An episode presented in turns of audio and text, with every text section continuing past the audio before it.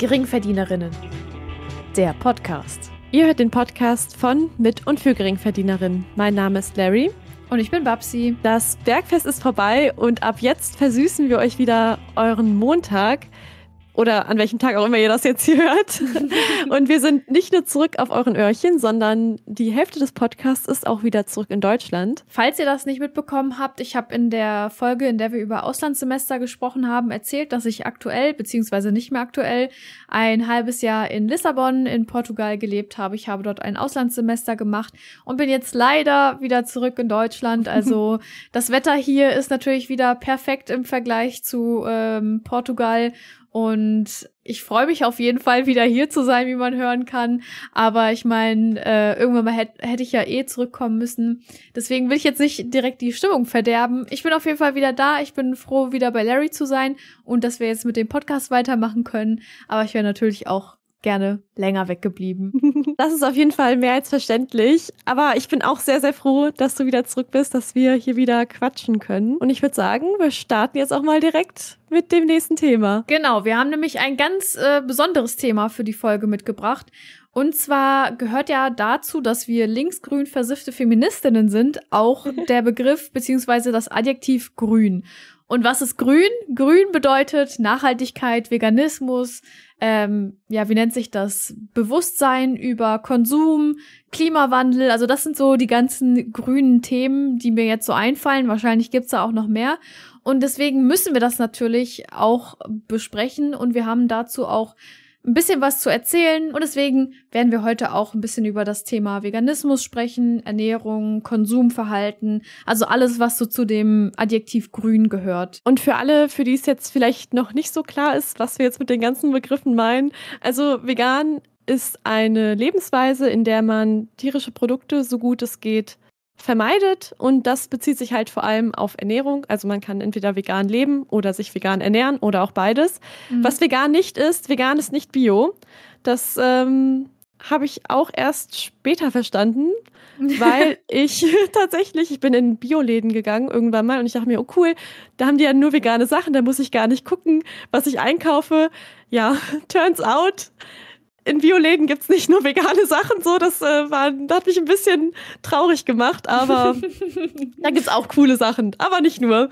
ja, und wenn wir schon dabei sind, was vegan nicht ist, vegan ist auch nicht tierversuchsfrei. Da hatte ich auch äh, vor kurzem Gespräche, dass äh, Leute sich darüber gewundert haben, dass Kosmetik zum Beispiel oder auch andere Sachen, die vegan sind, nicht automatisch tierversuchsfrei sind, wo ich dann gesagt habe, nee, man muss schon darauf achten, wenn das einen interessiert, dass beide Labels auf der Verpackung sind, sowohl vegan als auch tierversuchsfrei, weil ein veganes Produkt ist eins, jetzt wenn wir auf Kosmetik gehen, was zum Beispiel kein Bienenwachs enthält, aber es kann trotzdem an Tieren getestet worden sein. Deswegen muss man noch darauf achten, dass da auch cruelty-free draufsteht. Und ich finde, daran merkt man jetzt auch schon wieder, das ist ein sehr komplexes Thema. Man mhm kann viele Sachen richtig und falsch machen, was auch immer. Und selbst wenn man sich bemüht, es kann immer wieder sein, dass man da ein bisschen durcheinander kommt.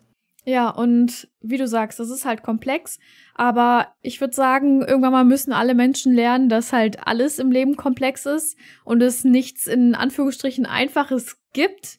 Zumindest wenn man kein Bot ist. Also wenn man ein Bot ist, dann kann man natürlich auch einfach, einfach denken, einfach leben, sich einfach entscheiden. Aber wenn man so ein bisschen mehr an der Gesellschaft, am Leben und an einem bewussten Leben teilhaben möchte, dann muss man einfach realisieren, beziehungsweise verstehen, dass alles komplex ist. und am Ende lohnt sich's. Also für mich persönlich auf jeden Fall, für dich wahrscheinlich auch, wenn du es sagst. Ja. Für andere Leute vielleicht auch nicht, je nachdem. Manche denken ja nicht so gerne nach und für die lohnt sich es dann nicht nachzudenken, wenn man dafür so viel machen muss. Starten wir direkt mit unserem Sass wieder in die Folgen rein. Perfekt. Ja klar, den habe ich auf jeden Fall in Lissabon nicht verloren. So, der ist da geblieben. Aber du hast ja schon vegan jetzt erklärt und wir haben jetzt äh, zumindest angeschnitten, was vegan nicht ist. Ähm, es gibt noch zusätzlich dazu die vegetarische Lebensweise. Das heißt, man verzichtet auf Fleisch und auf Fisch. Ganz wichtig, man verzichtet auch auf Fisch. Ich habe das so oft gehört, dass Leute der Meinung sind, dass wenn man vegetarisch isst, dass man auch Fisch essen kann. Nein, das sind Pesketarier. Das sind Menschen, die halt kein Fleisch essen, aber tierische Produkte und Fisch. Das sind, wie gesagt, Pesketarier und wenn man vegetarisch ist, dann verzichtet man halt auf Fleisch und so weiter, aber man kann Käse essen, man kann Milch trinken, solche Sachen gehen. Und es gibt außerdem noch Flexitarier, das sind diejenigen, die das ja, die so, ich würde sagen, die das alles ein bisschen bewusster wahrnehmen, bewusster konsumieren, aber sich jetzt nicht auf eine Sache festsetzen, so ja, ich bin 100% vegan, ich bin 100% vegetarisch, die das irgendwie so ein bisschen anpassen. Ist das so? Ja, würde ich auch so beschreiben. Und vor allem, weil du das jetzt eben auch mit man kann das und das nicht essen äh, gesagt hast, äh, was ich auch immer noch mal wichtig finde, so an sich kann man natürlich alles essen. Also wenn du keine Lebensmittelunverträglichkeit hast, dann kannst du das essen, aber du entscheidest dich halt einfach, etwas ja. nicht zu essen. Weil das stört mich auch manchmal, wenn man dann irgendwie sagt, so ja, keine Ahnung, ich lebe vegan, was auch immer. Äh, oh, dann kannst du das ja nicht essen. Wo ich meine, also das ist so ein kleines Wort. Ja, Wahrscheinlich juckt es die meisten Leute nicht, aber ich sage dann immer gerne, doch, ich kann, ich möchte nur nicht. ja, nee, das, das stimmt. Also äh, ich als als Person mit, mit Sprachhintergrund, so, wir stimmen dir auf jeden Fall zu. Also so ein kleines Wort ist ganz wichtig. Deswegen ist es auch wichtig, eine sensible Sprache zu verwenden, weil das alles eben einen Impact macht. Also auch, ne, was wir ja auch in der Feminismusfolge besprochen haben, ähm, mit dem, mit dem, mit den weiblichen Formen benutzen, inklusive Form benutzen. Und genauso ist das halt auch mit den Verben so. Können und wollen sind halt zwei unterschiedliche Verben. Und das hat halt einen großen, also es macht halt einen großen Unterschied, welches Verb man da jetzt benutzt. Da hast du auf jeden Fall recht. Ja, und dazu gibt es noch zum Beispiel die Omnivoren. Das sind halt diejenigen, die halt, ja, alles essen. Ich würde da jetzt nicht unterstellen, dass es da Leute gibt, äh, oder dass das grundsätzlich Leute sind, die weniger bewusst konsumieren, die das halt einfach nur machen, weil die halt auch keine Lust haben, sich damit zu beschäftigen. Das sind halt die meisten Omnivoren, die ich persönlich kenne, aber das ist nur anekdotische Evidenz und wir haben das ja auch schon oft besprochen, dass das halt nicht viel über die Gesamtheit aussagt. Ähm, ich denke mal, es wird auch omnivore Menschen geben, die sich bewusster ernähren, weil es geht ja nicht nur um eine bestimmte Ernährungsweise, es gibt ja auch noch ganz viele andere Sachen, die man beachten kann, wie zum Beispiel, ob man sich saisonal ernährt, regional und so weiter. Und das kannst du ja auch omnivor machen. Das muss ja jetzt nicht unbedingt irgendwie ein vegetarischer oder veganer Ernährungsstil sein. Und äh, was ich auch letztes Jahr gelernt habe, äh, gelernt habe, ähm, es gibt auch noch Free-Ghana. Ähm, das sind Menschen, die sich an sich vegan ernähren, deswegen auch Free Ghana und nicht Free Getaria, wie zum Beispiel bei Pesketaria. Das ist ja so eine Mischung aus vegetarisch und Fisch. Und bei Free Ghanern, das sind halt eben Veganer, die aber ähm, ja hauptsächlich oder ihr Hauptaugenmerk darauf legen, dass Essen nicht verschwendet wird, nicht weggeschmissen mhm. wird. Das heißt, wenn sie zum Beispiel Containern gehen, wenn sie, keine Ahnung, also ich war zum Beispiel mal auf so einem nachhaltigen Bauernhof, die so einen Deal hatten mit einem Supermarkt, die haben die ganzen abgelaufenen Sachen bekommen, die der Supermarkt halt nicht verkaufen kann, die aber natürlich nicht wegschmeißen möchten. Also die meisten, also ich würde sagen 99 Prozent der Supermärkte machen das, aber manchmal ja. gibt es dann Inhaberinnen und Inhaber, die dann da vielleicht ein bisschen, auch wieder so ein bisschen, ja, bewusster sind, sich dem Ganzen sind und das dann eben nicht wollen. Und die hatten halt dann einen Deal, dass sie dann halt die Sachen, die normalerweise weggeschmissen werden würden, an eben diese, diesen Bauernhof gehen. Und da waren dann halt viele auch von diesen Free-Ghanern und Free-Ghanerinnen, die halt eben dann, wenn es dann auch eine Packung Wurst ist oder ein Käse oder so, das dann essen, dafür, dass das dann halt nicht im Mülleimer landet. landet. Also sie selber würden halt kein Geld dafür ausgeben, deswegen auch Free-Ghana, ähm, weil du ja dadurch ja das Ganze unterstützt, indem du dein mhm. Geld da lässt. Aber wenn sie es halt umsonst kriegen, wenn sie es aus einem Container kriegen oder wenn du jetzt auch bei einer Familie bist, die ja hauptsächlich omnivor ist und du bist die einzige Person, die sich irgendwie bewusster ernährt, bevor du dann die Hälfte des Essens auf dem Teller liegen lässt, das finde ich zum Beispiel auch immer sehr, sehr schlimm, irgendwie die ganze Essensverschwendung, aber da kommen wir auch ja. gleich noch dazu. Bevor du dann halt alles liegen lässt, isst du das, damit das halt nicht im Müll landet, weil das ist halt, wie gesagt, meiner Meinung nach das Allerschlimmste, wenn man halt, keine Ahnung, nicht respektiert, dass da Menschen dafür gearbeitet haben, dass du am Ende Essen auf dem Tisch hast. Sowohl die Leute, die es gekocht haben in deiner Familie oder im Restaurant, als auch die Leute, die es angebaut haben oder eben die Tiere, die dafür gestorben sind. Und ja, das ist dann sozusagen das Free-Ghana-Prinzip. Und natürlich gibt es auch noch viel, viele andere ähm, Ernährungsweisen, aber das sind, würde ich mal sagen, so die Haupternährungsweisen, die die man so kennt. Das mit den Veganern, also den Begriff kannte ich auch so noch nicht. So, mich erinnert das auch sehr daran, wie ich lange gelebt habe, so, ähm, weil ich ja auch nicht von heute auf morgen entschieden habe, hey, ich stelle jetzt alles um, ich bin ab jetzt vegan, ähm, sondern das war für mich auch eher so ein sehr, sehr softer Einstieg in die ganze Thematik. Ja, aber dazu ähm. muss ich auch direkt sagen, bevor du weiter erzählst über deinen Weg, wir beide haben uns ja auch schon sehr früh damit auseinandergesetzt. Also ja. wie alt warst du, als du so angefangen hast, so bewusster zu konsumieren? Ich habe eben mal zurückgerechnet und ich würde sagen, das war so 2014, vielleicht sogar 13, also ich war so 15. Okay, also 16 zu, zur gleichen Zeit wie ich, da haben wir uns wahrscheinlich wieder äh, gegenseitig äh, gu gut und positiv beeinflusst und gepusht, ja. weil ich habe auch so 2013, 14 damit angefangen, eher 13, 12, 13 mhm. würde ich sagen, so mit 17, 18. Ähm, ich erzähle gleich, wie das dazu kam, aber auf jeden Fall, ähm, das sind ja auch schon mindestens zehn Jahre und wir waren halt auch jung damals. Man ist ja dann noch meistens äh, zu Hause zum Beispiel, man ist noch in der Schule und so und ähm, vor allen Dingen auch vielleicht noch nicht so gebildet, was solche Themen angeht. Mhm. Und äh, da ist das dann natürlich nochmal ein ganz anderer Einstieg, als wenn man jetzt 30 zum Beispiel ist und anfängt, umzustellen und so weiter. Also da kann ich mir gut vorstellen, dass es dann auch ein härterer Umstieg sein kann, der dann nicht so soft und übergehend ist. Aber alles ist richtig, solange man halt bewusster konsumiert, meiner Meinung nach. Ja, ich finde auch, dass gerade halt dieser bewusste Aspekt ist eigentlich das Wichtigste. Also immer, wenn ich darüber nachdenke, so, ähm, was mich an vielen Sachen stört, ist halt immer dieses Unbewusstsein, ja. Unbewusstsein so und genau, deswegen Bewusstsein sehr, sehr wichtig. Bewusstsein ist key. ist echt so. Ja, ich wollte dich nicht unterbrechen, deswegen, sorry, erzähl gerne weiter. ja, manchmal weiter. Also vielleicht ging es auch so 2012 los, ich weiß gar nicht. Ich weiß auf jeden Fall, dass ich in der Ende der neunten Klasse, also das müsste dann 2013 gewesen sein, ähm, angefangen habe, auf Milchprodukte zu verzichten. Und das war tatsächlich eher so ein gesundheitliches Ding, weil ich einfach gemerkt habe, dass mein Körper darauf nicht gut reagiert hat, dass es mir damit nicht so gut ging.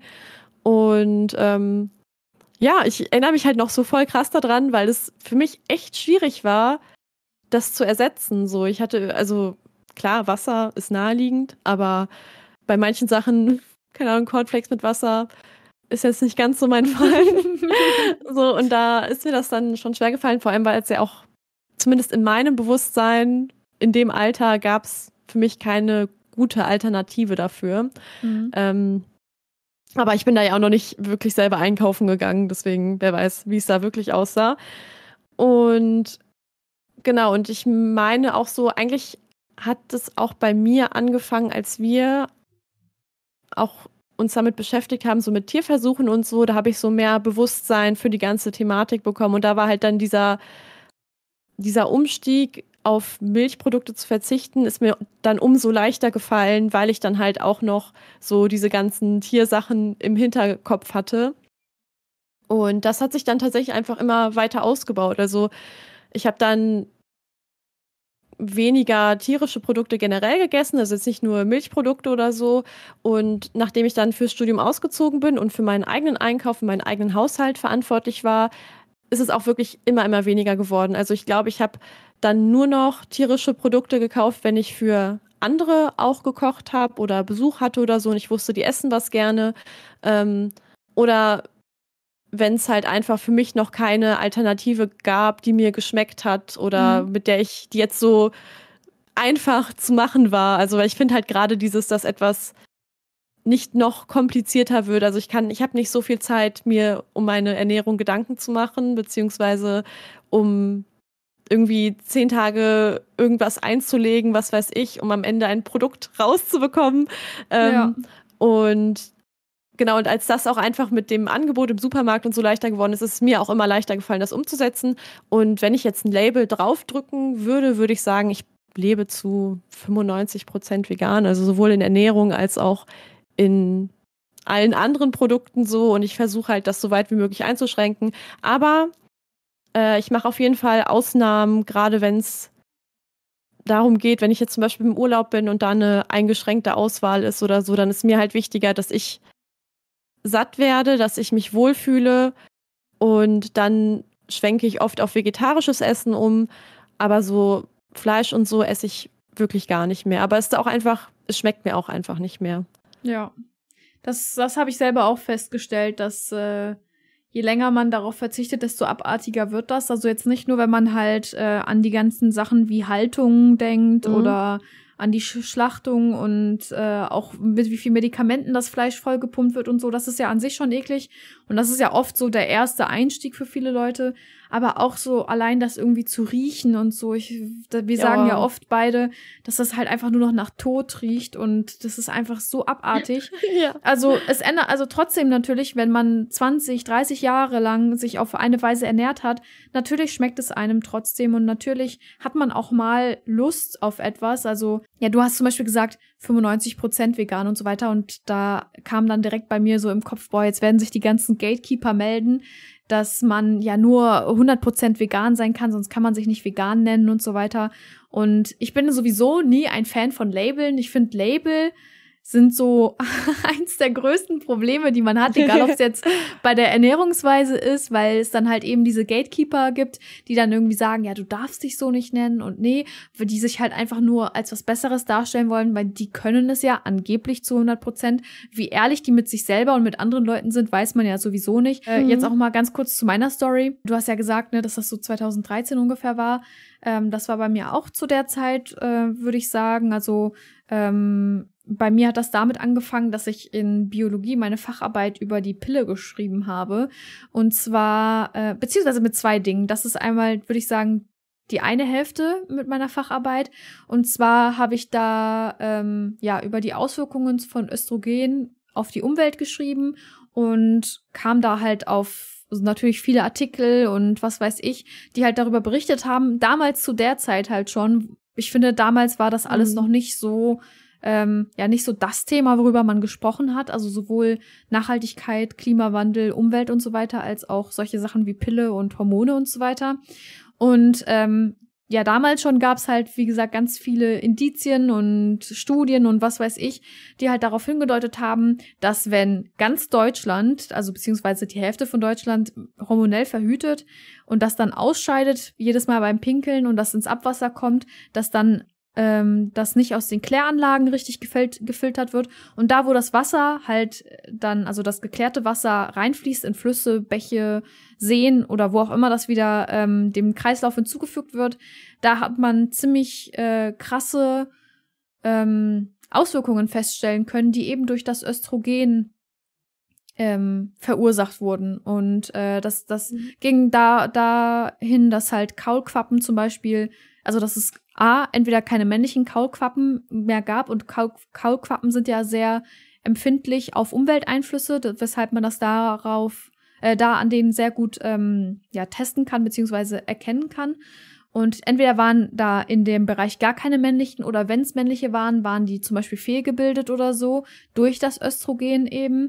Und dann natürlich auch, wenn dann das Wasser genommen wird in der Landwirtschaft und dann werden die ganzen Getreidepflanzen und Salate und Erdbeeren mit dem Östrogen verseuchten Wasser, um das jetzt mal ein bisschen äh, drastischer auszudrücken, bewässert, dann kommt das natürlich auch wieder in den Kreislauf, in die Pflanzen, in unser Essen. Und ähm, ja, wenn du halt überall Östrogene hast, das war ja auch eine Zeit lang ein großes Thema mit PET-Flaschen, weil die ähm, PET-Flaschen ja auch hormonell wirken. Und das ist bei Frauen schädlich, wenn du zu viele, zu falsche, whatever Hormone hast, aber auch bei Männern. Das kann bei Männern zu Hodenkrebs führen, bei Frauen zu ähm, Gebär Gebärmutterkrebs, Sachen, was weiß ich. Also da, das war auf jeden Fall sehr, sehr viel Input. Und da habe ich mir gedacht, so krass, also zu dem Zeitpunkt habe ich noch die Pille genommen und ich habe mir gesagt, krass, so dafür, dass ich keine Ahnung, die Pille nehme, zerstöre ich sozusagen die Umwelt. Also klar, dass eine mhm. einzige Person jetzt nicht so einen riesigen Impact hat, war mir damals auch schon klar. Aber ne, das ist ja auch oft so das Argument von vielen Leuten, ja, warum sollte ich mich jetzt vegan ernähren? Warum sollte ich jetzt darauf achten? Das hat doch ja. kein Dings. Aber das Problem ist, wenn so, wenn alle Menschen denken wie du, passiert nichts. Aber wenn alle Menschen sich denken, boah, aber ich kann zumindest das und das machen, dann werden vielleicht kleinere Steps gemacht, aber es wird halt wenigstens überhaupt was gemacht, um was zu verändern. Und das ist halt wie mit dem Bewusstsein ist das halt meiner Meinung nach das zweitwichtigste, um halt irgendwie was zu schaffen. Naja, jedenfalls. jedenfalls dachte ich mir so, wow, krass, ne? Und dann habe ich halt aufgehört, die Pille zu nehmen. Und zu der Zeit habe ich, also beziehungsweise vielleicht auch zwei, drei Jahre später, das war nämlich nachdem ich Abi gemacht habe, hatte ich auch einen YouTube-Channel und da habe ich so Beauty-Videos gemacht und verschiedene Produkte getestet. Und anders als die meisten, ich bin nämlich not like the other damaligen Influencers, habe ich mich ähm, auch mit den Produkten beschäftigt und gelesen, wo wird das hergestellt und so weiter. Das hat mich damals schon interessiert. Und da habe ich dann auch festgestellt, bei den, bei den Make-up-Sachen zum Beispiel, dass super viel ähm, Scheißinhaltsstoffe hat, Silikone zum Beispiel, Aluminium und so weiter. Und da war das auch zu der Zeit noch nicht so bekannt, dass das nicht ganz so geil ist. Das hast du halt nur gefunden, wenn du dich äh, damit beschäftigt hast und äh, dass die Sachen halt auch noch an Tieren getestet werden. Also du hast nicht nur Sachen, die äh, ja direkt an Tieren getestet werden, sondern zum Beispiel ich nehme jetzt das nur als Beispiel, das soll jetzt hier kein Bashing sein, aber du hast zum Beispiel den Mutterkonzern L'Oreal und dem gehören 20 andere Marken. Und selbst wenn von den 20 kleinen Marken fünf nicht an Tieren testen, fließt ja trotzdem Geld an L'Oreal und dadurch halt auch an die 15 anderen Marken, die dann an Tieren testen. Und da gibt's auch noch den Unterschied, weil dann wird jetzt direkt ein Spezialist oder eine Spezialistin sagen, ja, aber in Deutschland sind Tierversuche verboten, äh, beziehungsweise in Europa. Ja, sind sie, aber das hält ja die Firmen nicht davon ab, außerhalb von Europa Tierversuche zu machen. Du kannst ja in, was weiß ich, wie vielen Ländern auf der Welt Tierversuche machen und in China zum Beispiel sind die sogar verpflichtend. Also wenn du als äh, Lippenstifthersteller, wenn du als Kosmetikmarke da etwas verkaufen möchtest, musst du die Sachen an Tieren testen, sonst darfst du die dort nicht auf den Markt bringen. Das heißt, wenn L'Oreal in Europa nicht an Tieren testet, dann wollen die aber trotzdem in China verkaufen, weil du hast da eine Million, äh, eine, eine Million, genau, eine Milliarde potenzielle Kundinnen und Kunden.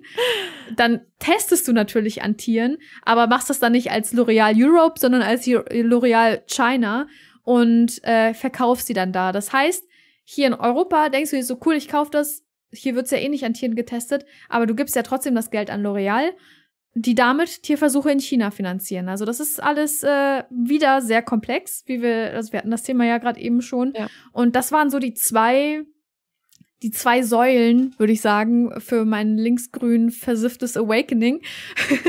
und äh, das fand ich alles schon sehr, sehr krass. Und dann habe ich mich damit beschäftigt, wie viel halt auch dann äh, kaschiert wird und, und dann auch, wenn man sich dann, zum Beispiel, das war ungefähr auch um die Zeit, ich hab, war immer ein Fan von Body Shop und die wurden aber zu dem Zeitpunkt irgendwann mal dann von L'Oreal aufgekauft. Und das war dann halt auch so voll in der, zumindest in der Community, die sich damit beschäftigt, so voll der Skandal, weil wie können die das ja. machen als, als Body Shop? So, die stehen doch für Nachhaltigkeit, für tierversuchsfrei, was weiß ich. Die sind tierversuchsfrei geblieben, aber die waren halt trotzdem Teil von L'Oreal. Und man muss da für sich selber entscheiden, finde ich, ob man jetzt ähm, ja, sagt, ja gut, aber dann zeige ich L'Oreal wenigstens, dass ich halt die tierversuchsfreien Sachen kaufe oder dass man sich dafür entscheidet, entscheidet, boah, dann kaufe ich es halt gar nicht und mhm. gehe in, in irgendwelche anderen Bereiche und suche mir irgendwelche anderen Marken raus, wo alle Kriterien gegeben sind. Ich finde, auch da ist das einfach eine persönliche Entscheidung. Hauptsache, man ist sich dem bewusst und man macht irgendwas und versucht irgendwie bewusster zu konsumieren. Ähm, Mittlerweile ist Body Shop nicht mehr von L'Oreal, ähm, die sind wieder raus, deswegen kann man da wieder einkaufen.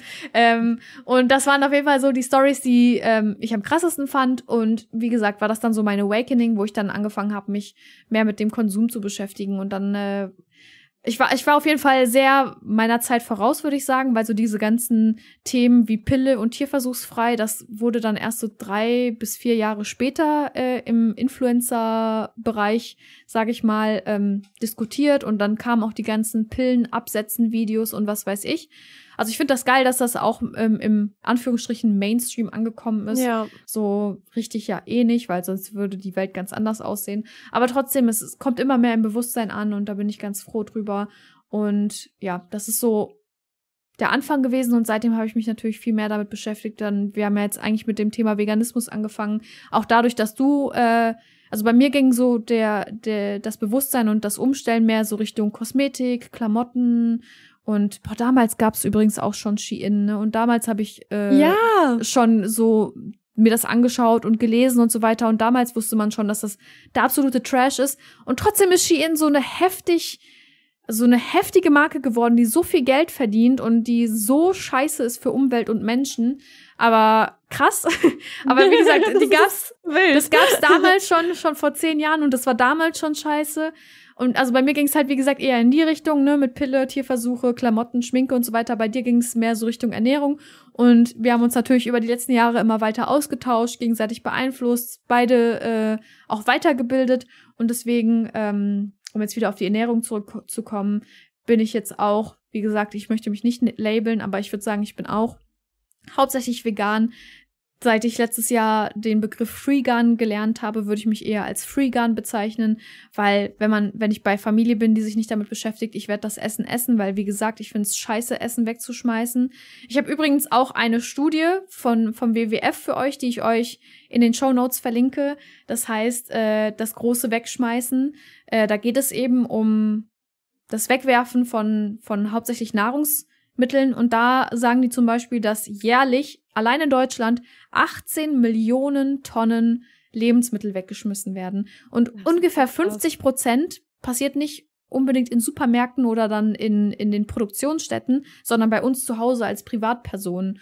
Und das ist einfach, das ist einfach abartig, das finde ich einfach schlimm.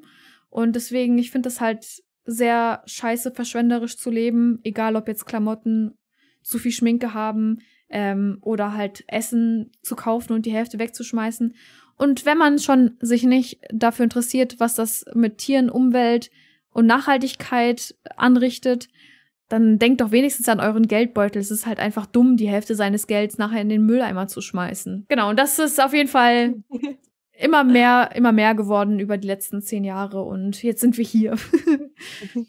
ja, für mich war das jetzt ein richtiger äh, Trip down Memory Lane, so, weil ja, als du die ganzen Sachen erzählt hast, konnte ich mich auch noch voll an deine Hausarbeitszeit da erinnern, wie du die Sachen geschrieben hast und wir darüber geredet haben und so. Das äh, war jetzt irgendwie richtig schön. Ja, oder? So auch, allein die Sache mit Ski-In, ne? Ja, aber es sind halt halt diese ganzen, also die Sachen kommen ja immer wieder und es kommen irgendwie wiederholen sich ja auch und dann wächst du ja trotzdem weiter. Auch wenn dann ein Teil weggeht, dann kommt halt ein neuer Teil dazu, der davor noch nicht von Shein gehört hat ja. und äh, dann da reingeht. So. Es ist einfach krass, ey. Wir, wir zerstören diese Welt so heftig, das ist einfach unglaublich. Ja. das, ist, das ist halt echt. Wie du schon gesagt hast, so, dass man denkt immer, man hätte irgendwie als Einzelperson keine keinen Einfluss oder so. Ich meine, ich habe es auch schon oft genug gehört von Leuten, mit denen ich darüber geredet habe, so hm, ähm, ich auch. die mir dann auch ausreden wollten, meinen Weg zu gehen und das zu machen, wo ich halt auch mal meine, so mach du doch, wie du willst, so informier dich und wenn du dich dann entscheidest, das weiter so zu machen, dann bist du dir halt wenigstens das bewusst, aber lass mich doch auch meine Entscheidung, meine Konsequenzen daraus ziehen. So und klar, mit einer Entscheidung steht und fällt jetzt nicht alles, aber eine Entscheidung macht halt mindestens einen Unterschied. Und zwar für dich und eventuell dann auch noch für Leute in deinem Umfeld. Und das macht dann wieder einen Unterschied. So sieht man ja, ja jetzt allein ne, in den letzten zehn Jahren, so wenn wir das jetzt darauf sehen, wie krass sich das Angebot im Supermarkt allein verändert hat. So von den paar Leuten, die äh, aus einem Trend heraus und äh, total unaufgeklärt, so wie die immer schön kritisieren, ähm, einfach angefangen haben, auf tierische Produkte zu verzichten. Ja. Ja, und da sieht man halt auch wieder, wie viele Faktoren halt einfach in so ein kleines Thema wie die eigene Ernährung reinspielen. Halt, ne, die Verfügbarkeit, dann die Nähe auch. Also wenn du jetzt in einer großen Stadt wohnst, hast du auch viel mehr Optionen, hast kannst auch vielleicht, zum Beispiel jetzt, wenn du in einer Großstadt lebst, die viele Asiamärkte hast, dann kannst du teilweise günstiger Tofu und sowas kaufen, wenn du sowas essen möchtest, ähm, als halt, wenn du auf dem Dorf lebst, wo es einen großen Supermarkt gibt und du dann an den Preis da gebunden bist. Ja. So. Also das macht einfach auch nochmal einen großen Unterschied und deswegen ist es halt auch so wichtig, dass man auch, ich sag das irgendwie jede Folge, aber dass man halt einfach nicht so hart zu sich selber ist und einfach versucht, das Beste aus seiner Situation zu machen und das auch, was man selber kann, weil es kann ja auch gesundheitliche Gründe geben, was auch immer. Als ich dich ja in Lissabon besucht habe, habe ich jetzt auch eher darauf geachtet, dass ich halt einfach mit so wenig Einschränkungen wie möglich esse, aber mich trotzdem dabei gut fühle. Und für mich gehört halt gut zu gut fühlen auch immer dazu, dass ich halt so viel auf tierische Produkte verzichte, wie es geht. Ja, ja, zum Beispiel, was ich, was ich auch hatte, ähm, war, dass ich, als ich da war, natürlich auch ähm, traditionelle Speisen probieren wollte. Ich möchte ja. ja das Land kennenlernen, ich möchte die Sprache lernen, ich möchte die Kultur kennenlernen. Und Essen gehört halt bei jeder Kultur auch mal dazu. Und deswegen habe ich dann zum Beispiel ähm, Francesinha gegessen. Das ist so, ja, wie soll ich das beschreiben? Es ist, es sieht aus wie eine Lasagne, aber es ist quasi ähm, zwei Scheiben Toast mit verschiedenem Fleisch in der Mitte, Käse drum und dann so eine rote Biersoße dazu. Mhm. Ähm, müsst ihr am besten googeln. Fand ich auf jeden Fall sehr interessant. Kommt wohl aus Porto das äh, Gericht. Und das habe ich dann zum Beispiel, als ich das erste Mal probiert habe, dann auch mit dem Fleisch probiert. Ich fand's absolut wild. das war, da, da war halt äh, hier Burger Patty drauf, dann diese Chorizo oder wie auch immer man mhm. diese Wurst ausspricht, dann noch äh, Bacon und irgendein Schinken und es war halt einfach, also es war einfach krass und weißt du, wenn du halt irgendwie schon seit Ewigkeiten kein Fleisch gegessen hast und dann kriegst du direkt so eine Fleischbombe, das war schon ja, heftig, Mann. aber ich wollte halt natürlich das Gericht kennenlernen und wissen, wie das schmeckt und ähm, da halt die meisten traditionellen Sachen mit Fleisch sind, habe ich es halt auch mit Fleisch gegessen. Und dann, als ich dann das nächste Mal gegessen habe, habe ich dann natürlich das Vegetarische gegessen. Dann konnte ich halt A vergleichen, okay, wie schmeckt das Traditionelle, wie schmeckt die moderne vegetarische Version. Aber man kann natürlich auch meistens zumindest eine vegetarische Alternative irgendwo finden. Ja, und da hatte ich das dann zum Beispiel auch, dass ich mich nach dem Fleisch Franzesina jetzt nicht gut gefühlt habe. äh, und deswegen dann beim nächsten Mal wusste, äh, ja, dann probier mal das Vegetarische. Und äh, ich meine, so Sachen wie Oktopus ist ja auch total äh, traditionell drüben. Würde ich so auch nicht essen. Egal, ob ich jetzt vegan, vegetarisch oder omnivor wäre. Finde ich einfach crazy, diese Saugnäpfe zu essen. oder Garnelen. das muss ich hier auch nochmal loswerden. Garnelen oder Scampi oder ich, Shrimps. Ich kenne mich da nicht aus mit dem Unterschied die kleinen auf jeden Fall, die sehen für mich aus wie abgetriebene Embryonen. Also die kann ich auch nicht oh essen. Die, die möchte ich auch nicht essen. Und ich hoffe, ich habe jetzt irgendjemandem verdorben, das noch weiter zu essen. Also schaut euch das an, wenn ihr den Teller habt und denkt an abgetriebene Embryonen. Ähm, vielleicht vergeht euch auch der Appetit und ihr werdet jetzt auch vegetarisch oder so. ja, und jetzt mit den abgetriebenen Embryonen im Kopf. Kommt ihr vielleicht auf die Idee, hey, vielleicht will ich meine Ernährung umstellen? Babsi hat mir das jetzt echt madig gemacht, kein Bock mehr da drauf. Was ich halt bei der ganzen Sache so, wenn man dann anfängt, die Ernährung umzustellen, was einen ja immer beschäftigt, ist so, keine Ahnung, wie, wie mache ich das am besten, wie informiere ich mich am besten, äh, wie, also wie schafft man es überhaupt? Das fand ich zum Beispiel auch schwierig, dass man nicht einfach aus Trotz, weil es jetzt gerade irgendwie zu anstrengend wird, ähm, dann einfach da aufgibt und was anderes macht. So, weil es ist auf jeden Fall anstrengend, wenn man anfängt, sein gelerntes Verhalten, seine normalen Sachen so umzustellen. Und was mir da auf jeden Fall immer geholfen hat, ist, dass ich halt gar nicht so diesen Verzichtgedanken habe, sondern halt eher den Angebotsgedanken. Also, dass ich mir nicht denke, boah, ich höre jetzt damit auf, zum Beispiel ich höre jetzt auf, Fleisch zu essen, sondern dass ich mir eher gedacht habe, hey, ich schau jetzt einfach mal, was kann ich so cooles Neues ausprobieren oder wie könnte ich das Gericht jetzt verändern. Dann kann man halt natürlich Sachen googeln. Es gibt mittlerweile so viele Sachen, äh, Rezeptvorschläge, was auch immer. Und auch wenn ihr jetzt zum Beispiel sagt, ey, ich koche überhaupt nicht gerne oder ich kann nicht kochen, probiert's mal aus so. Also es gibt echt viele, viele Sachen, wie man sich natürlich leichter machen kann und dann tastet man sich einfach daran. So, du kannst ja auch einfach, was ich zum Beispiel gerne mache, so gefrorenes Gemüse kaufen oder so. Oder wenn ich eingekauft habe, die Sachen direkt schnibbeln und einfrieren. Und dann schmeiße ich die halt einfach in meine Gerichte rein. So, und dann ist schon ein großer Teil vom Kochen weg. Äh, was dann halt auch irgendwie so diese Hürde wegmacht. Und wenn man halt solche Sachen anfängt, so da zu haben und so, dann fühlt sich da alles auch gar nicht mehr so krass wie ein Verzicht an, sondern man probiert einfach halt voll viele neue Sachen aus. Man hat richtig Spaß dran, weil nicht mehr alles so aufwendig ist und so. Und ja, das kann ich auf jeden Fall jedem ans Herz legen. Ja, da kann ich dir auf jeden Fall zustimmen. Also auch gerade, was du gesagt hast, so nicht an Verzicht zu denken, sondern an Angebot. Was so mein äh, Hauptgedanke immer ist beim Essen. Und da, da schließe ich auch direkt an, was du erzählt hast mit dem selber kochen und so weiter ist, weil ich denke natürlich direkt an die ganzen Leute, die sagen, ja, aber keine Zeit zum Kochen, bla bla bla und was weiß ich. Leute, das, was ihr esst, ist euer Benzin, das ist euer Kraftstoff, mhm. wie euer Körper läuft.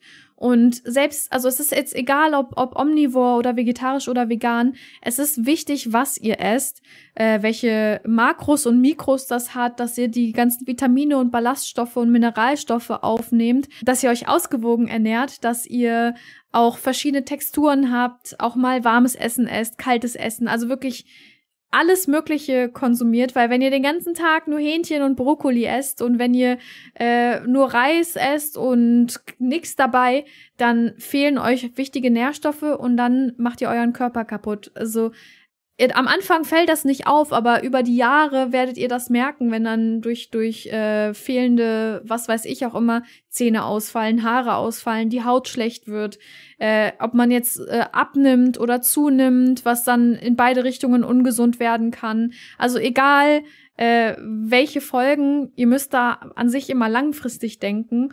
Und deswegen immer, also was ich immer denke und was du jetzt auch gesagt hast, ist halt A, die Sache mit dem Angebot, aber B, auch die Sache, das ist mein Kraftstoff, auf dem mein Körper läuft, der, den ich brauche, um gesund zu mhm. sein, mhm. um fit zu sein, um den Tag zu bestreiten, um nachdenken zu können, um äh, Sport machen zu können.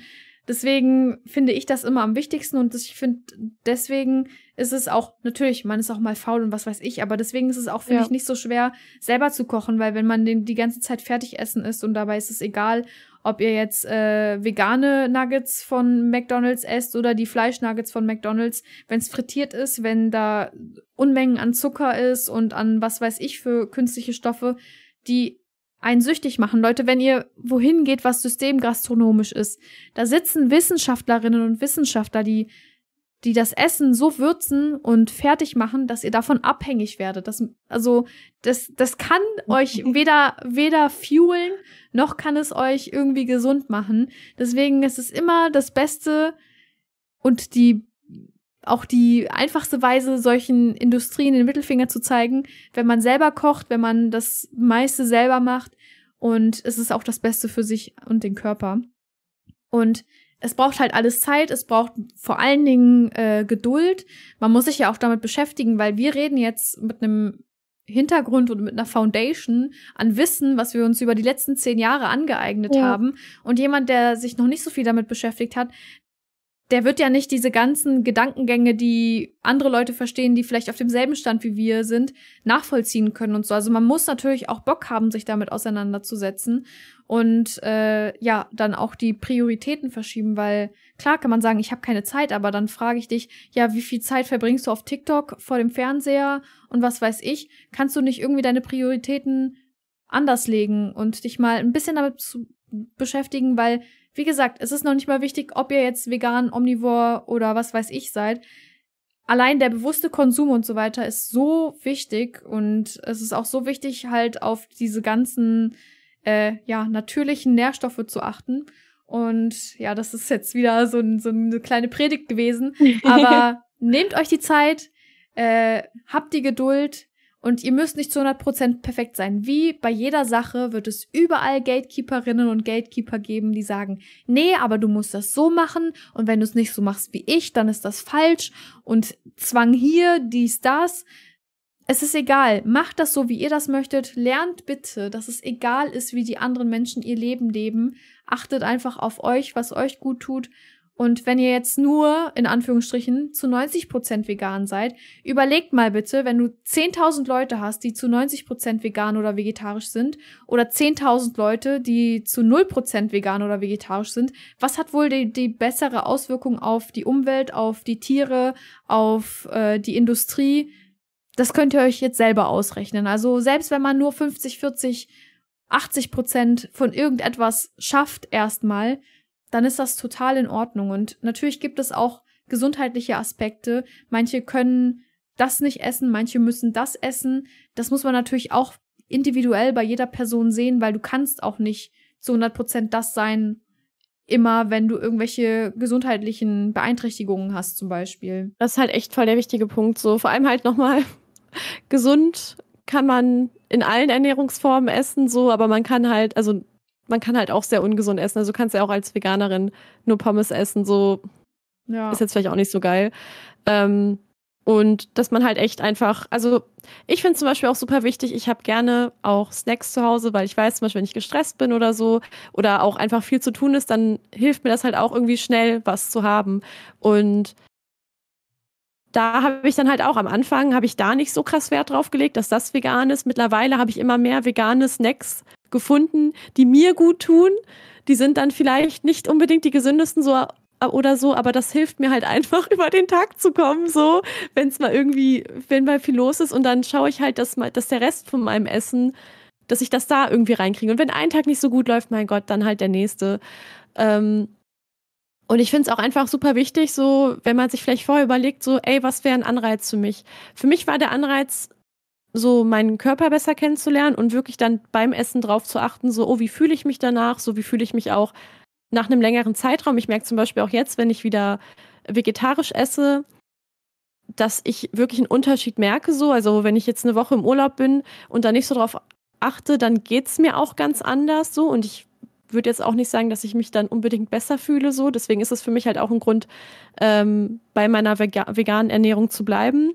Äh, wenn ihr jetzt aber sagt, ey, mich interessiert der wissenschaftliche Aspekt, dann und ihr auch das Geld dafür habt, dann macht ein Blutbild, checkt mal eure ganzen Sachen und überprüft das, ich glaube einmal im Jahr wird das empfohlen, überprüft mal, wie sich das mit der Zeit verändert oder wenn ihr im Sport drin seid, so einfach mal schauen, so hey, wie kann ich, wie kann ich mit meiner Ernährung meine Leistung verbessern und wie kann ich vielleicht da nochmal drauf achten, dass es bewusste Ernährung ist und halt nicht einfach nur irgendwelche ähm, Supplemente reinballern, die gehen so.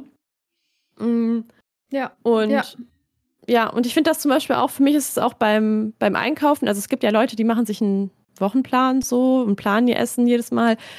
Kann helfen, weil dann gefällt ihnen zum Beispiel, hey, ich plan voll gerne oder ich habe gerne die Sicherheit, was ich koche, was ich einkaufe. Ich weiß zum Beispiel, für mich ist es nichts. Ich gehe einkaufen, ich gucke, was ist gerade an Gemüse im Angebot. Ich kaufe auch voll gerne so Rettertüten und so, ähm, wo dann halt Sachen sonst weggeworfen werden. Und dann schaue ich, was ich halt alles bekommen habe. Natürlich so, wenn ich Sachen restocken muss, dann mache ich das auch.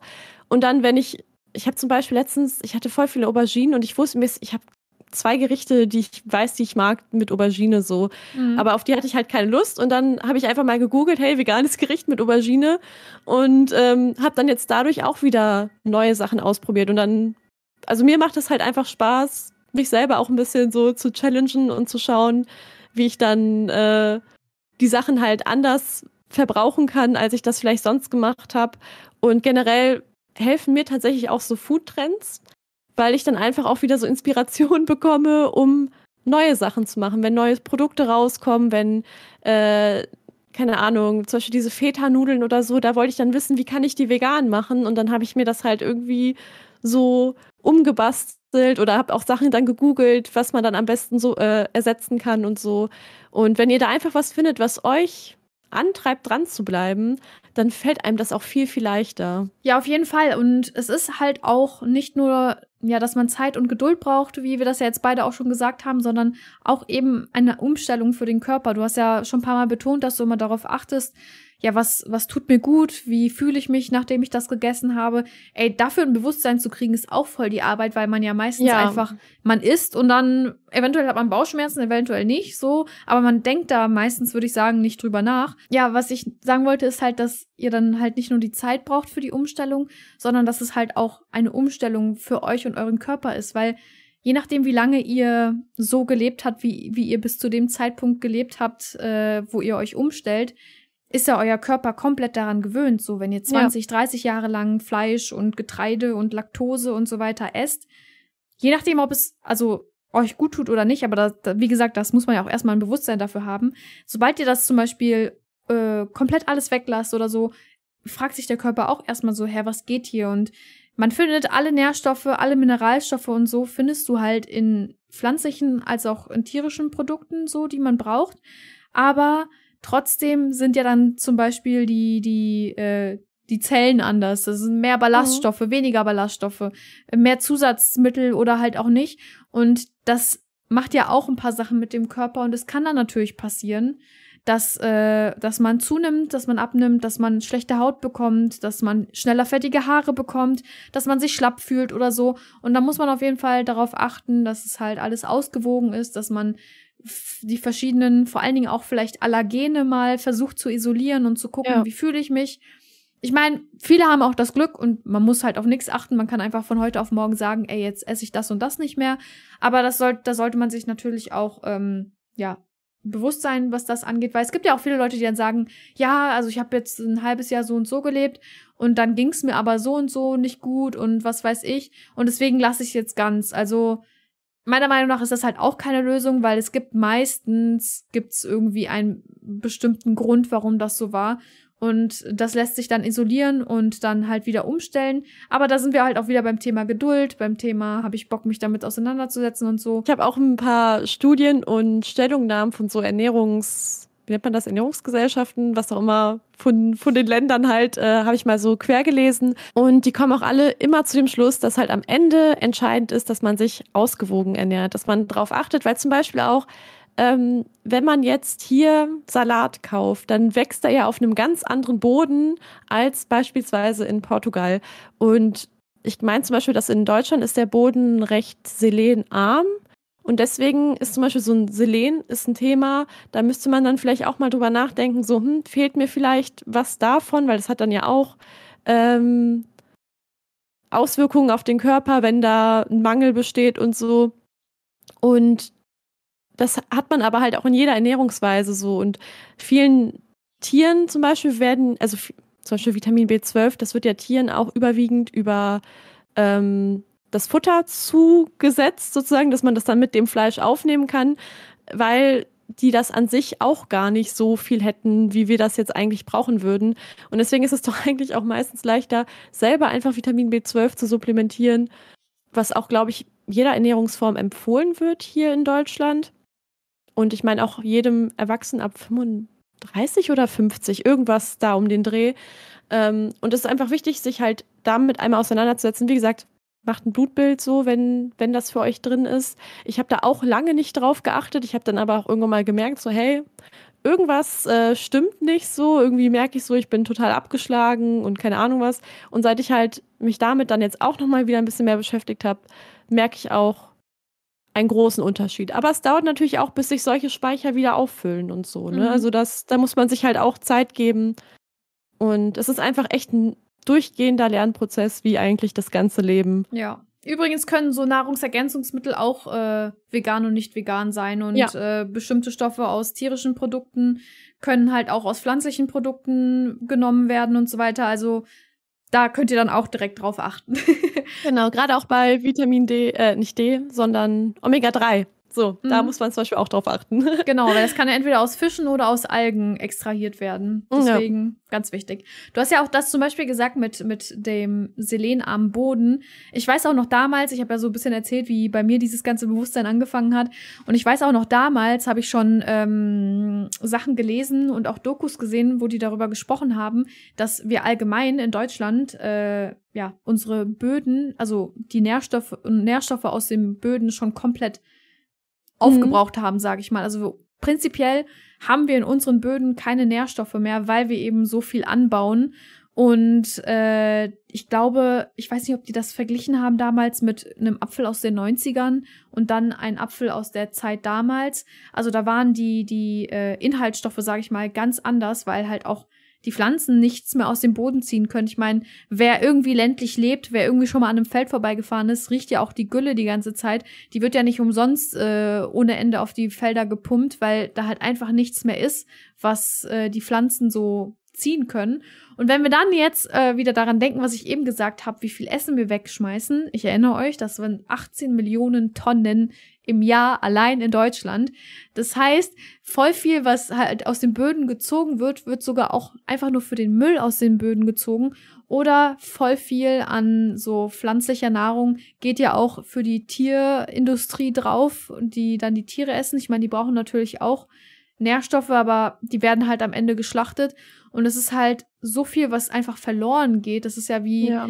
das ist ja wie die Wärmeenergie bei Licht das ist, würde ich sagen, genau das Gleiche. Einfach so viel, was einfach verpufft im Nichts. Und das ist sehr, sehr traurig und sehr, sehr schade. Und es muss sich halt einfach sehr, sehr viel ändern. Und ich würde jetzt am liebsten direkt sagen, so ja, ich finde, alles muss teurer werden, aber wir haben noch gar nicht über den Finanzaspekt gesprochen, weil ein häufiges Argument, was, was ich höre und du wahrscheinlich auch, ist, dass ja vegan Leben so teuer sein soll. Und mhm. wir haben ja darüber gesprochen, ne, dass wir Erstakademikerinnen sind, dass wir BAföG empfangen, dass wir äh, ja aus einem äh, aus einem nicht äh, affluenten Haushalt kommen und wir schaffen es trotzdem, uns in die Richtung zu ernähren, uns bewusster und uns auch für einen bewussteren Konsum zu entscheiden, auch wenn dann vielleicht mal etwas vermeintlich teurer ist oder eben auch nicht. Und deswegen finde ich es auf jeden Fall wichtig, wenn wir nochmal darüber sprechen, so, ist das denn wirklich so viel teurer? Was sagst du? Also meiner Meinung nach geht das auf jeden Fall mit einem kleinen Budget. Ich meine, ich schaff's ja auch. Und ich bin Geringverdienerin hier vom Dienst. Mhm. und äh, natürlich kann man auch super viel Geld dafür ausgeben. Also ich habe selbst Phasen, wo ich meine Einkäufe auf jeden Fall ein bisschen äh, übertreibe, einfach weil ich dann Bock habe, Sachen auszuprobieren oder so. Aber gerade wenn man sich einfach auf die wesentlichen Sachen konzentriert, dann ist es ganz einfach, mit wenig Geld gutes Essen zu haben. Wenn man auch vielleicht nicht immer nur eine Portion von Sachen kocht, sondern was ich halt gerne mache, so ich koche meistens einfach, keine Ahnung, einen großen Topf Suppe, was weiß ich. Und dann esse ich den so lange, wie ich da Bock drauf habe und den Rest friere ich ein. Das ist natürlich auch nochmal gut, wenn man ein Gefrierfach hat, hat, das ein bisschen größer ist und nicht nur dieses kleine Fach mhm. im kleinen Kühlschrank. Aber selbst dann findet, also findet man auch noch Wege, das irgendwie anders zu machen. Dann ist es, ich würde sagen, sogar gleich, gleich teuer wie jeder andere Einkauf auch. Also ich bezahle so wie, wie meine Freunde, die normal essen, teilweise sogar teilweise, äh, also normal im Sinne von alles essen. Teilweise bezahle ich sogar weniger für meinen Wocheneinkauf als die. Ich achte aber, wie gesagt, auch auf Rabatte so. Ich kaufe gerne Sachen, die im Angebot sind, so oder halt diese Sachen, die nochmal extra runtergesetzt werden, weil die weggeworfen werden. Und dann geht das auch. Ja, bei mir ist das zum Beispiel so, dass ich eher nicht auf den Preis achte, wenn ich einkaufen gehe, aber ich gehe auch eher bei Discountern einkaufen. Wenn man jetzt in so richtigen Supermärkten ja. einkaufen geht, da ist ja prinzipiell alles teurer als in Discountern. Und ich gehe auch mal in den Supermarkt, so, weil manch, manchmal gibt es Sachen im Discounter auch nicht. Aber ich bin zum Beispiel eine Person, ich achte null darauf, wie viel Geld ich ausgebe fürs Essen. Gerade weil ich das ja als, als Kraftstoff sehe und mir es halt wichtiger ist, was ich esse, als wie viel das kostet. Aber äh, ich würde auch sagen, dass es trotzdem jetzt nicht unbedingt teurer ist oder günstiger. Ich finde, es ist vergleichbar. Ich finde es halt, das habe ich ja eben schon angedeutet, ich finde es halt krass, wie billig eigentlich alles ist, dafür wie viel Arbeit dahinter steckt, wenn ja. man mal überlegt, wenn du dir selber eine Tomate züchten wollen würdest, wenn du selber ein Schwein mästen wollen würdest, wie viel Zeit du dafür brauchst, wie viel Futter du dafür brauchst. Und ich finde es einfach nur pervers, wie billig alles ist.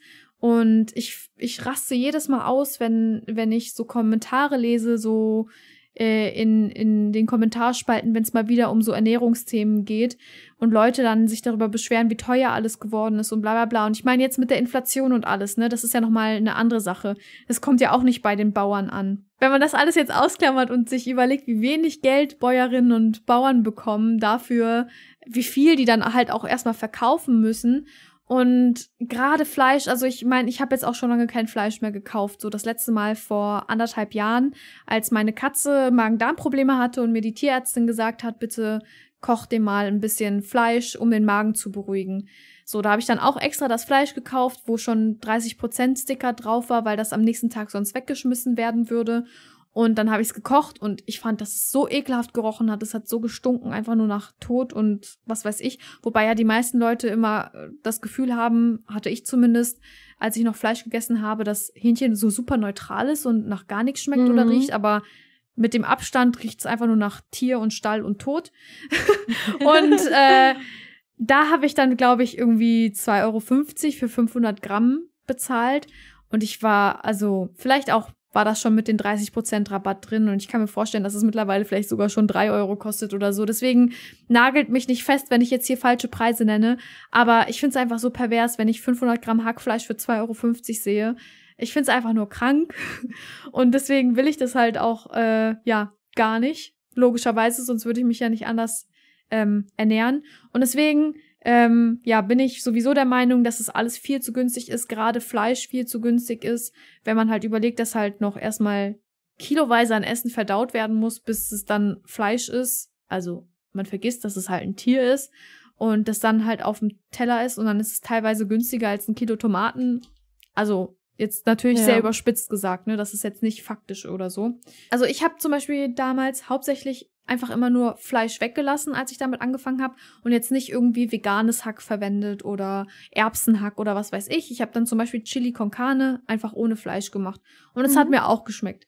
Und äh, deswegen würde ich jetzt auch, wenn wenn man hauptsächlich Ersatzprodukte kauft, sagen, dass man vielleicht schon mehr bezahlt, ja. äh, weil die Ersatzprodukte Produkte auch teurer sind als, als das Fleisch. Bei Ersatzprodukten, weil es halt Fertigprodukte sind, ist halt, fünf, äh, ist halt 19% Mehrwertsteuer drauf, wenn man halt so Sachen kauft wie Milch, Eier oder Brot. Das sind halt Grundnahrungsmittel, da sind nur 7% Mehrwertsteuer drauf. Das hat natürlich auch Einfluss auf den Preis. Ähm, aber ja, muss man sich natürlich auch überlegen, wenn einem die Ersatzprodukte schmecken. Und ich meine, ähm, Erbsen, Erbsenhack hat natürlich auch wieder viel Protein und sowas. Ist natürlich besser, als es einfach die Proteinquelle komplett wegzulassen. Protein auch nochmal ein Riesenthema, aber da gehen wir vielleicht gleich nochmal drauf ein. ähm, äh, deswegen, also, das sind so viele Faktoren und da muss man natürlich auch vergleichen können. Also ich kann jetzt nicht ähm, mit einem, also sagen, ja, ich mache jetzt einen veganen Einkauf, gehe zu Rewe oder Edeka, kaufe nur Markenprodukte, kaufe äh, komplett nur Ersatzprodukte für Fleisch und was weiß ich. Und dann mache ich einen Fleischeinkauf beziehungsweise einen Omnivoren-Einkauf bei äh, Aldi oder Lidl oder so im Vergleich. Also, dass dann die Preise unterschiedlich sind, ist ja klar.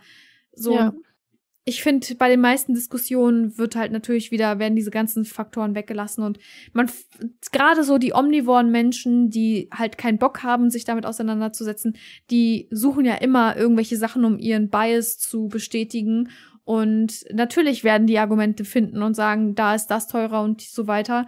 Aber wenn wir jetzt äh, das realistisch sehen, kannst du für beides ungefähr gleich bezahlen, plus, minus je nachdem, was, wie viel Mehrwertsteuer hat, was die Inflation wieder macht, wo irgendwie ein Mangel ist. Ich meine, wenn in der Ukraine äh, die ganzen, das ganze Getreidehandelzeugs nicht mehr funktioniert, ist ja klar, dass dann Getreidesachen teurer werden. Und da kannst du ja auch sagen, ja gut, dann ist vegan teurer, weil Getreide, aber dass es halt auch äh, gesellschaftliche Faktoren hat, das vergessen dann halt auch wieder viele Menschen. Wir haben ja eben schon so ein bisschen über die Komplexität von allen möglichen Themen gesprochen und wir haben das ja jetzt sehr eindimensional betrachtet. Wir haben jetzt nur über die Kosten für uns, also über finanzielle Kosten gesprochen. Aber ich persönlich finde es halt genauso wichtig, über Kosten für die Tiere und auch Kosten für die Umwelt nachzudenken und die mit einzuberechnen. Also wie gesagt, ich persönlich finde es wichtig, dass die meisten dass denen das egal ist und die nur an den Geldbeutel denken, wobei da auch irgendwie wilde Theorien manchmal rumkommen, wie wir das ja eben auch schon besprochen haben, wenn man da irgendwie komische Sachen miteinander vergleicht. Ja. Aber wenn man halt überlegt, so was für Auswirkungen hat das auf die Umwelt, wenn 500 Gramm Fleisch 2,50 Euro kostet, was für Kosten und was für Auswirkungen ähm, sind das bezogen auf das Tierwohl beziehungsweise das Tierleid, das die Tiere erleiden müssen. Dann auch de der ganze Medikamentenmissbrauch in der in der Tierindustrie, ähm, die Belastung mit den ganzen Exkrementen, wo es ja auch immer schwierig ist, wo, wohin damit äh, die Nitratverseuchung oder Nitrit in, in Seen und Flüssen. Also es ist ja wirklich sehr komplex. Es ist ja nicht so einfach, dass man sagen kann, oh, das ist günstiger und das ist billiger. Hier spare ich zwei Euro. So, wir leben alle auf demselben Planeten und wir als kleine grün Grünlinge, sage ich jetzt mal. ich wollte jetzt nicht linksgrün versifft sagen, weil ich finde, in dem, in dem Fall hat das nicht viel mit links zu tun, sondern einfach nur mit grün. Ähm, und wir, jetzt, wir kleinen Grünlinge finden sowas halt wichtig, weil uns klar ist, dass, dass das Konsequenzen hat. Und ich meine, wir sehen immer mehr, was das für Konsequenzen hat. Und dann kommen natürlich die ganzen tollen Spezialisten, die dann sagen, ja, aber es gab schon vor 150.000 Jahren eine äh, Erderwärmung und bla bla bla. Ja. Also es wird immer, es wird immer diese ganzen, diese ganzen äh, realitätsfernen Menschen geben, die einfach nicht denken wollen, nicht denken können, sich das Leben vereinfachen wollen. Und deswegen ist, habe ich ja eben schon gesagt, es ist scheißegal, wie andere Menschen ihr Leben leben. Denkt an euch, was ihr mit euch vereinbaren könnt. Und wenn ihr das alles noch bewusster machen möchtet, dann umso besser. Das finde ich aber auch super wichtig. Vor allem halt auch nochmal der Punkt so, spottet die Leute in eurem Leben, die nicht verstehen wollen. Also ob die jetzt entweder in eurem privaten Umfeld sind oder in den Kommentarspalten, die ihr lest, was auch immer. Es gibt so viele Leute, die da ist wirklich, man redet und redet und die wollen einen einfach nicht verstehen, weil die ja auch nichts an ihrer, an ihrem Leben ändern wollen, was auch immer. Und es ist so wichtig, dass ihr eure Zeit und eure Energie für euch nutzt und euch und um euch halt auch weiterzubringen. Ne? Und dann anstatt äh, und anstatt die zehnte Diskussion darüber zu führen, wo ihr eure Proteine herbekommt und dass wir ja sowieso verloren sind, was auch immer, könnt ihr die Zeit eher nutzen, euch darauf zu freuen, was ihr euch jetzt gleich einkauft, was ihr euch gleich zum Abendessen kocht und euch mit eurem Konsum auseinanderzusetzen oder euch einfach einen coolen Snack zu nehmen, den ihr euch, als ihr euch mit eurem Konsum auseinandergesetzt habt, gekauft habt und den Abend entspannt zu verbringen.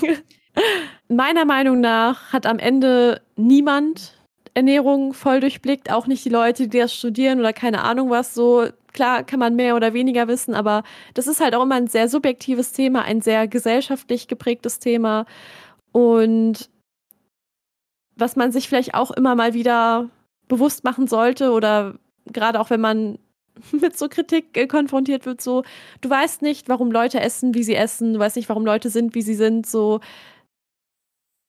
Wenn man sich einfach bewusst für etwas entscheidet, dann ist das supi, dann lebt damit. Wenn du äh, aber sagst, hey, ich entscheide mich einfach nicht, weil ich keine Lust habe, mich damit zu beschäftigen, finde ich das kritisch, wenn das ist, wie du dein Leben leben willst. Kann ich auch nichts dran ändern, so.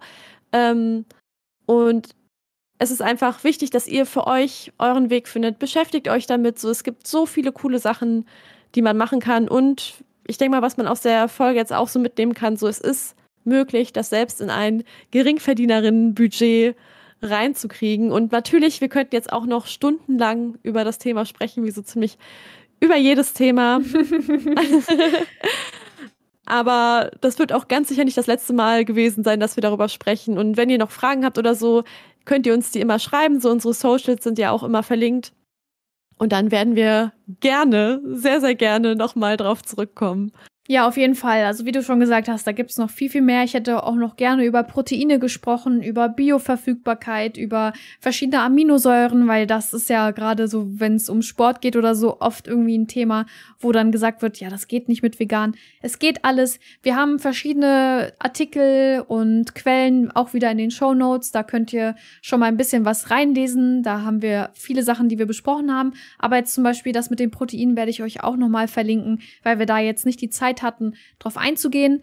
Wir sind am Ende des Tages sind wir einfach nur Gewohnheitstiere, wir Menschen. Und wie du das ja auch gesagt hast, Ernährung ist auch was Gesellschaftliches. Also wir werden ja auch quasi in unsere Ernährung hineingeboren und ja. die wird uns anerzogen. Man kann sich umgewöhnen. Es ist für jeden was anderes Standard, sage ich jetzt mal, oder normal in Anführungsstrichen, weil jeder von uns äh, ja aus einer anderen Familie kommt, vielleicht einen anderen kulturellen Hintergrund hat und deswegen sieht auch die Ernährung in unterschiedlichen Ländern, Kulturen, Familien unterschiedlich aus und deswegen können wir die auch umstellen, wenn wir das wollen. Nix ist fix. Veränderung ist etwas Gutes, das kennt ihr ja schon von uns und das ist mein letztes Wort für heute. Geringverdienerin. Eine Produktion von Babsi und Larry. Musik Lippy and the Overtimers. Gib uns gerne 5 Sterne, wenn du jetzt auch keine Shrimps mehr essen kannst. Ab jetzt wieder jeden Montag ein Snack von uns für eure Ohren und damit guten Appetit.